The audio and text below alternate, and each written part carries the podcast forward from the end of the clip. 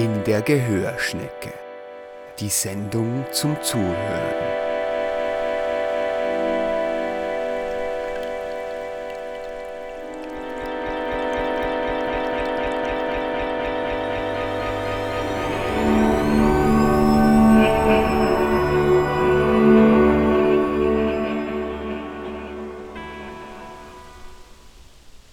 Nikolaus Fennes heißt Sie herzlich willkommen in der Gehörschnecke. Heute gibt es wieder drei hoch drei Minuten lang ausführlich zu Hörendes. Der Frühling ist ins Land gezogen und die Bäume sind bis auf ein paar Nachzügler schon voll in traditioneller Blättertracht. Eine gute Gelegenheit, am Wasser zu wandeln und dem Rauschen zu lauschen, was wir in der nächsten Viertelstunde auch tun werden. Danach begeben wir uns noch einmal in die K&K Hofbäckerei, wo uns Peter Androsch vom Lärmschutz und seinen Folgen erzählt. Viel Vergnügen.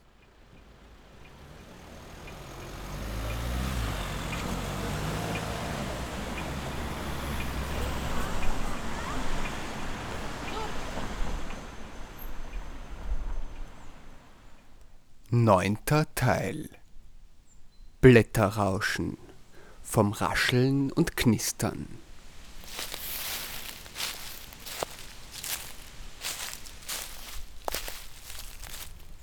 Folge 3 Pappel und Weide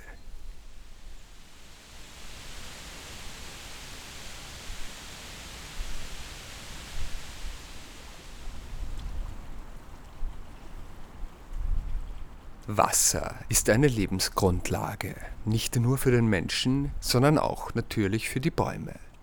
Und so gibt es einige unter ihnen, die sich in seiner direkten Nähe ansiedeln. Auf einer Wanderung entlang der Ufer der Donau und durch ihre Auen begegnen wir heute zwei Laubgehölzen, deren Rascheln unterschiedlicher nicht sein könnte.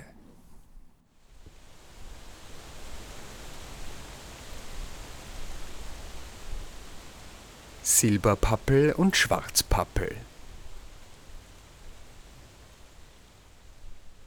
Die Pappel ist ein Baum der Auengebiete, der zusammen mit Stieleiche, Ulme und Esche in unregelmäßig überschwemmten Gefilden wächst, aber auch in Höhen bis zu 1500 Metern hinaufsteigt. Die Schwarz- und die Silberpappel sind typische Bewohnerinnen des Rhein- und Donaugebiets Mitteleuropas, die im Osten bis zum Himalaya und im Süden bis nach Nordafrika anzutreffen sind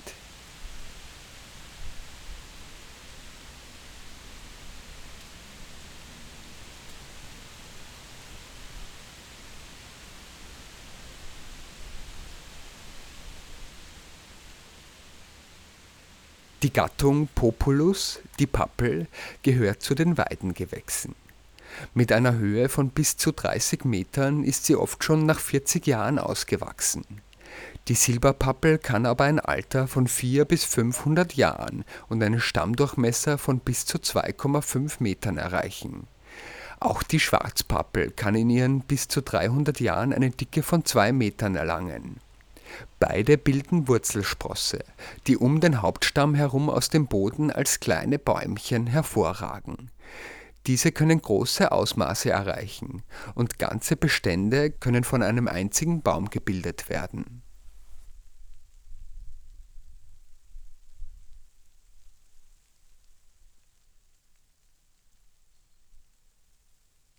Das charakteristischste an der Pappel sind ihre Blätter, die bis zu 8 cm lang werden und sich in alle Richtungen, sowohl auf und ab als auch um die eigene Achse bewegen können.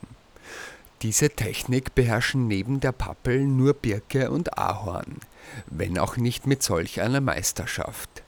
Schon bei scheinbarer Windstille beginnen die Blätter mit leisem Rascheln, das schnell zu einem gleichmäßigen Rauschen anschwellen kann Besonders am Pappelrascheln ist seine Feingliedrigkeit, durch die man beinahe jedes einzelne Blatt hören kann. Der lateinische Name Populus bedeutet Volk und wurde dem Baum angeblich gegeben, weil seine flatternden Blätter an eine sich ständig bewegende Menschenmenge erinnern. Eher aber gleicht das Geräusch einem vielstimmigen Plappern, in dem man kein Wort mehr versteht auf der nächsten Aufnahme hören wir eine Schwarzpappel, in Wien-Floridsdorf.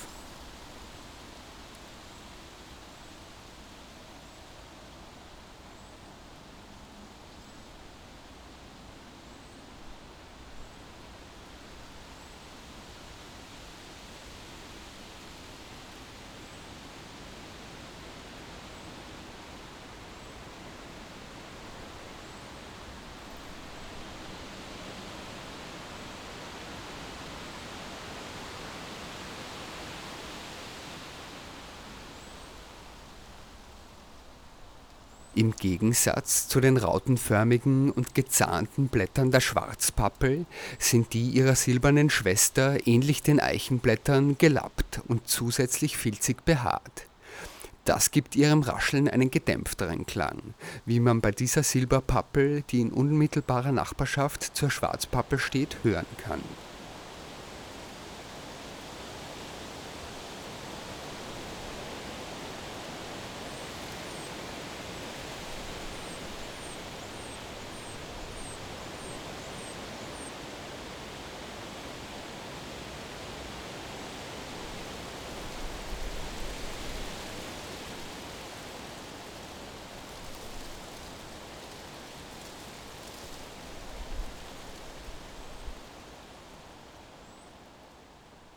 Das typische Pappelrascheln ist aber nicht nur ein akustisches Phänomen. Durch die ständige Bewegung der Blätter dringt das Sonnenlicht tiefer in die Baumkrone ein und es steigt andererseits auch die Transpiration an der Blattoberfläche. Mit der Verdunstung erhöht sich die Sogwirkung von der Wurzel zu den Blättern, wodurch mehr Nährstoffe aus dem Boden in den Baum gezogen werden die gute Versorgung mit Wasser und Licht ist der Grund für das schnelle Wachstum der Pappel. Bis zu einem Meter pro Jahr sind dabei keine Seltenheit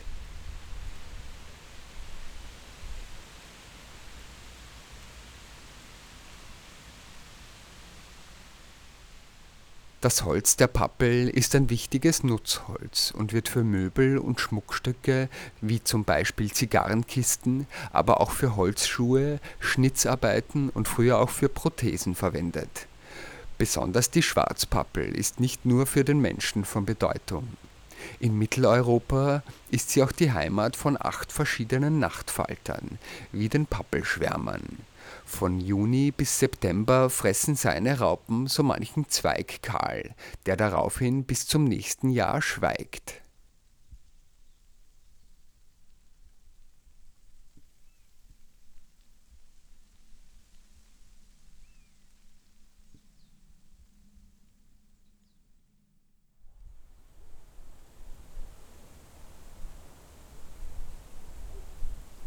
Die Silberweide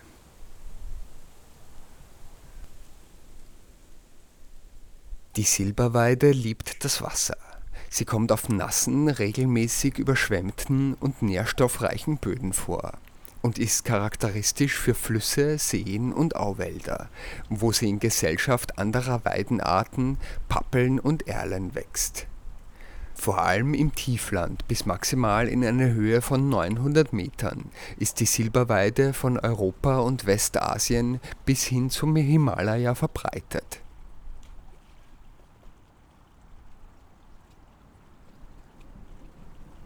Die Silberweide ist die größte einheimische Vertreterin ihrer Art und wächst sehr schnell und bis zu 25 Meter hoch.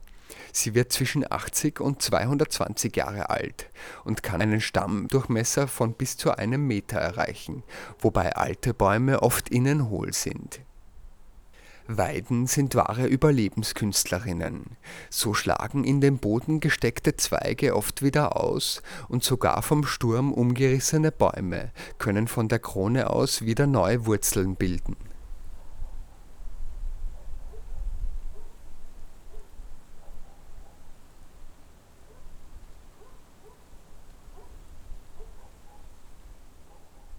Für den Ursprung des Gattungsnamens Salix gibt es verschiedene Deutungen.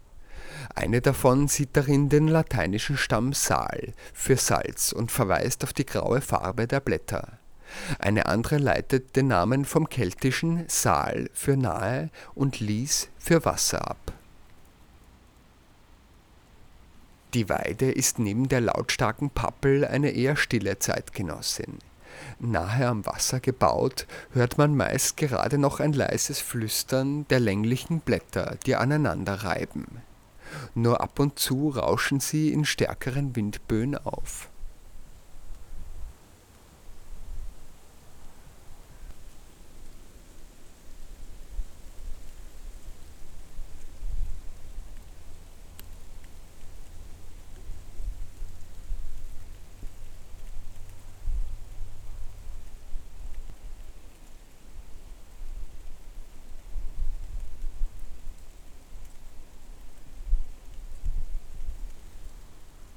Kulturell sind vor allem die Äste der Weide von Bedeutung, die früher alle zwei bis drei Jahre geerntet wurden. Durch das regelmäßige Kürzen der Silberweide bekamen die alten Bäume ein kopfiges Aussehen. In diesen Weidenköpfen siedeln sich oft andere Pflanzen an, deren Samen durch Vögel verbreitet worden sind. Die biegsamen Weidenruten sind ein wichtiges Grundmaterial für die Korbflechterei Darüber hinaus enthält die Rinde der Weide auch Salicin, das seit dem Altertum als fiebersenkendes, schmerzstillendes und entzündungshemmendes Mittel eingesetzt und erst durch das synthetisch hergestellte Aspirin verdrängt wurde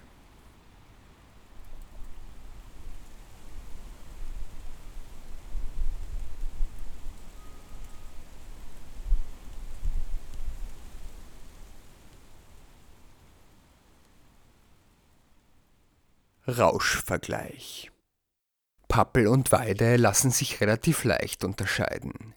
Das laute Rauschen der Pappel lässt sich schwer mit dem sanften Säuseln der Weiden verwechseln.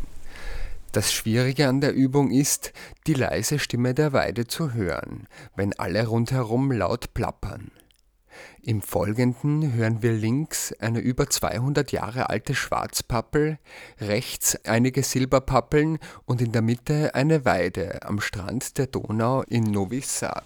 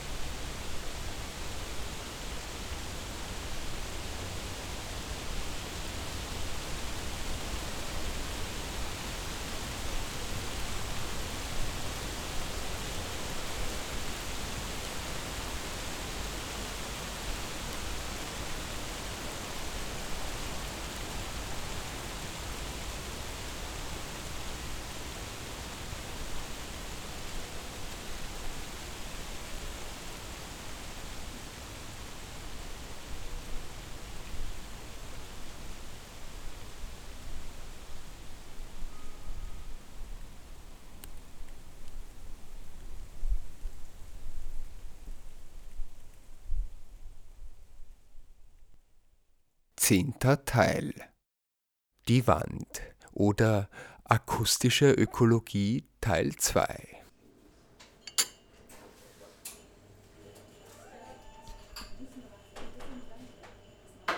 In der K&K Hofbäckerei in Linz sitze ich mit Peter Androsch von der Hörstadt, dem Labor für Akustik, Raum und Gesellschaft. Nachdem der Geräuschpegel durch die Ankunft neuer Gäste empfindlich gestiegen ist, haben wir uns in ein nicht wirklich ruhigeres Eck des Kaffeehauses gesetzt, wo mir Herr Androsch passend dazu von einem Projekt namens Beschallungsfrei erzählt. Wir haben ja diese Beschallungsfrei begründet 2009, wo es also um, um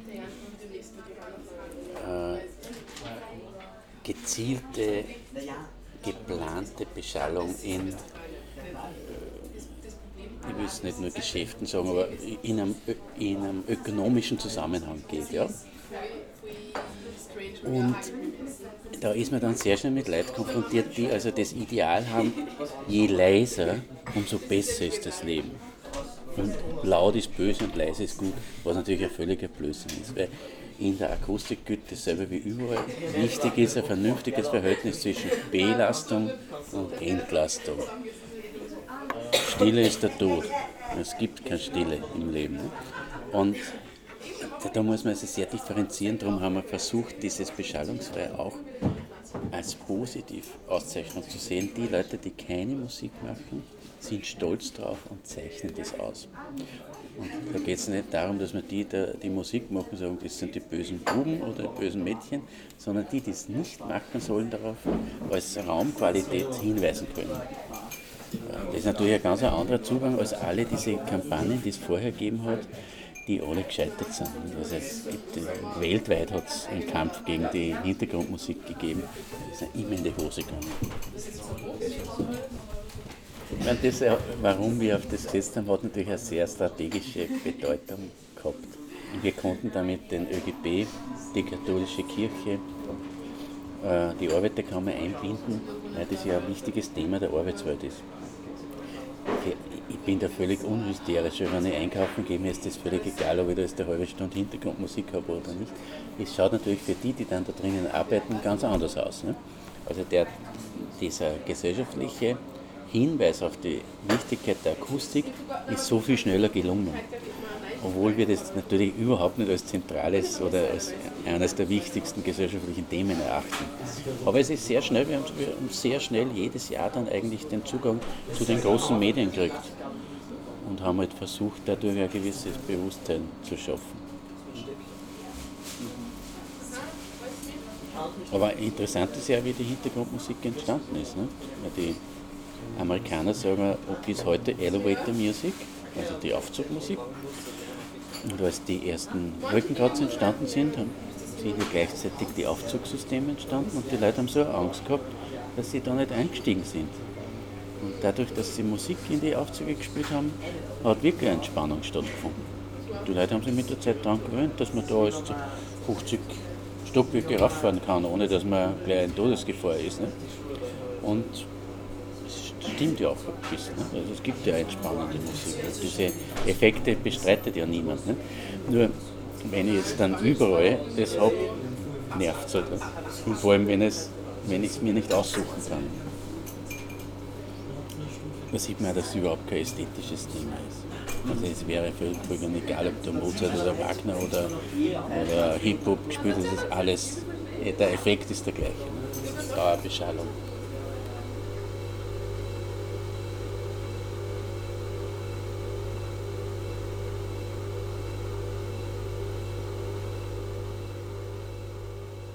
Ja, der Lärm ist für jeden was anderes. Ne? Das ist immer der ungewollte Schall. Für die Oma ist das was anderes wie für einen Siebenjährigen. Oder gesellschaftlich ist natürlich auch unterschiedlich, was als Lärm bedacht wird. Es gibt, gibt schon natürlich objektive. Also, kommen wir mal kurz zurück zu den Lärmschutzwänden. Ne?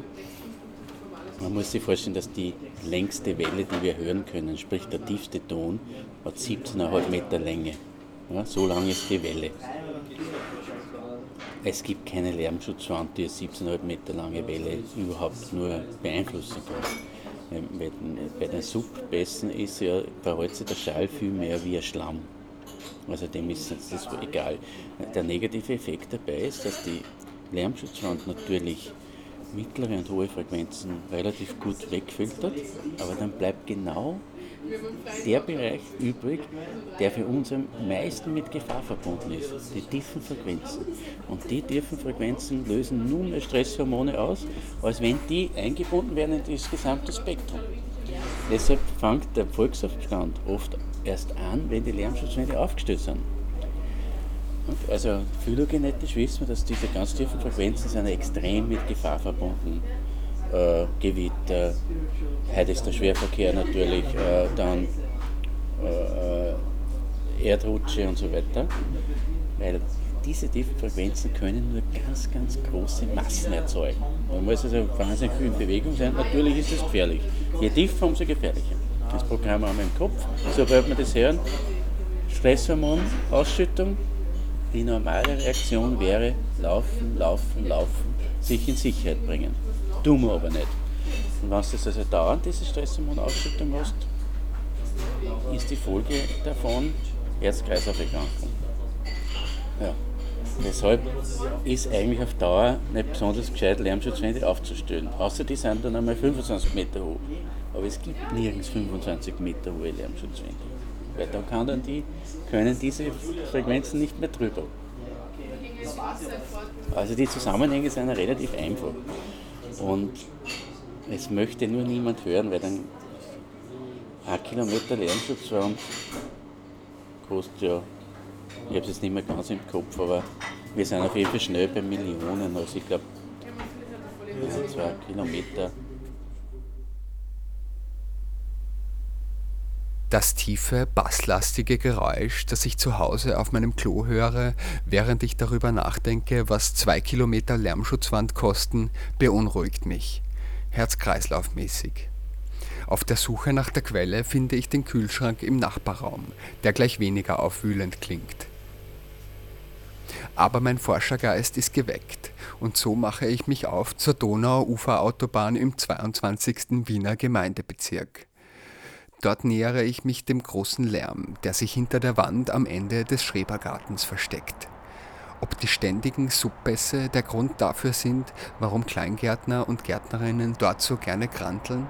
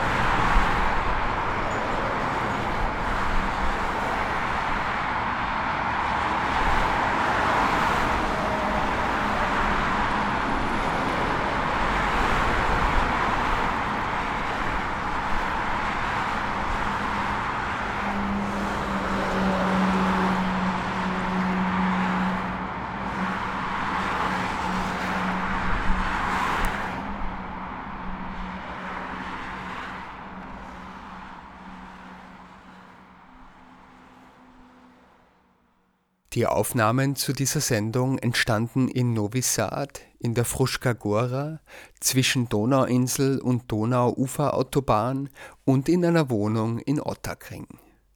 Alle Informationen zur Sendung finden Sie unter gehörschnecke.at. Wir hören uns das nächste Mal in vier Wochen. Bis dahin wünscht Nikolaus Fennes eine schöne Zeit.